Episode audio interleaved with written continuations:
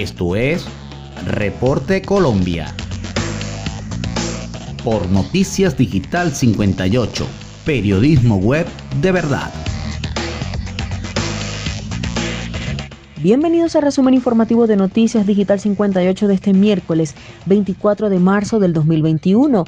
Desde Bogotá les saluda Carolina Morales. Iniciamos. Lluvias generaron caos y traumatismos viales en Bogotá. Uno de los sectores más afectados fue la calle 6 con carrera 30, donde cuerpos de emergencia tuvieron que auxiliar a cerca de una decena de carros. Una nueva emergencia por lluvia se presentó en Bogotá, donde las fuertes lluvias volvieron a evidenciar los problemas de la red de desagües de la capital del país.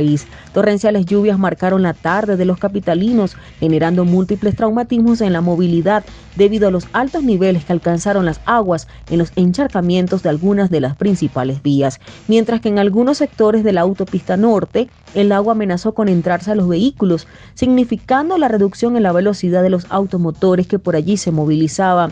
Uno de los sectores más afectados fue la calle Sexta, con avenida Norte Quito Sur, donde la masiva caída de lluvia saturó los desagües de la zona. Allí, cerca de seis emergencias por carros atrapados debieron ser atendidas por los efectivos de la Policía Metropolitana, quienes con el agua hasta la rodilla atendieron y ayudaron uno a uno a los conductores de estas emergencias. A este trabajo también se le sumó el cuerpo de bomberos y comerciantes del sector, quienes se lanzaron al agua en ayuda de los conductores afectados y los vehículos averiados.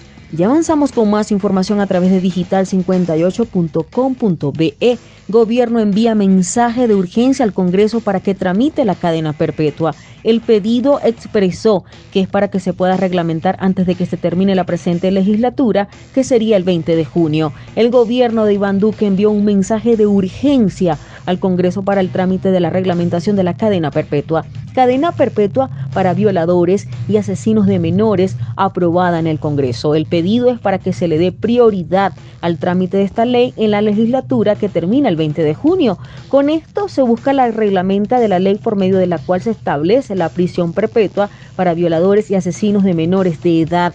Este tema ya está incluido en la Constitución a través de un acto legislativo aprobado por el Congreso en el 2020. Entre otras cosas, esta ley establece que a los 25 años de prisión se puede revisar si se reduce a 60 años la pena al condenado.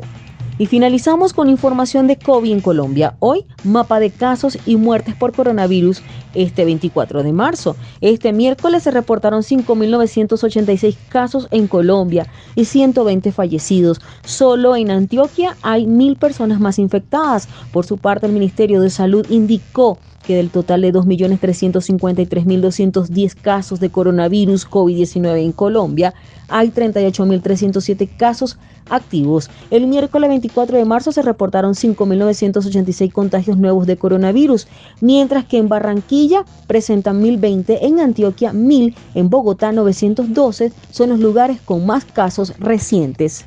Y de esta manera finalizamos con las informaciones. Recuerda lavarte las manos y evitar la propagación del COVID-19, reportó Carolina Morales con el CNP 16000 para Noticias Digital 58. Síguenos en Instagram como Digital Piso 58. Somos periodismo web de verdad. Que tengan todos una excelente noche.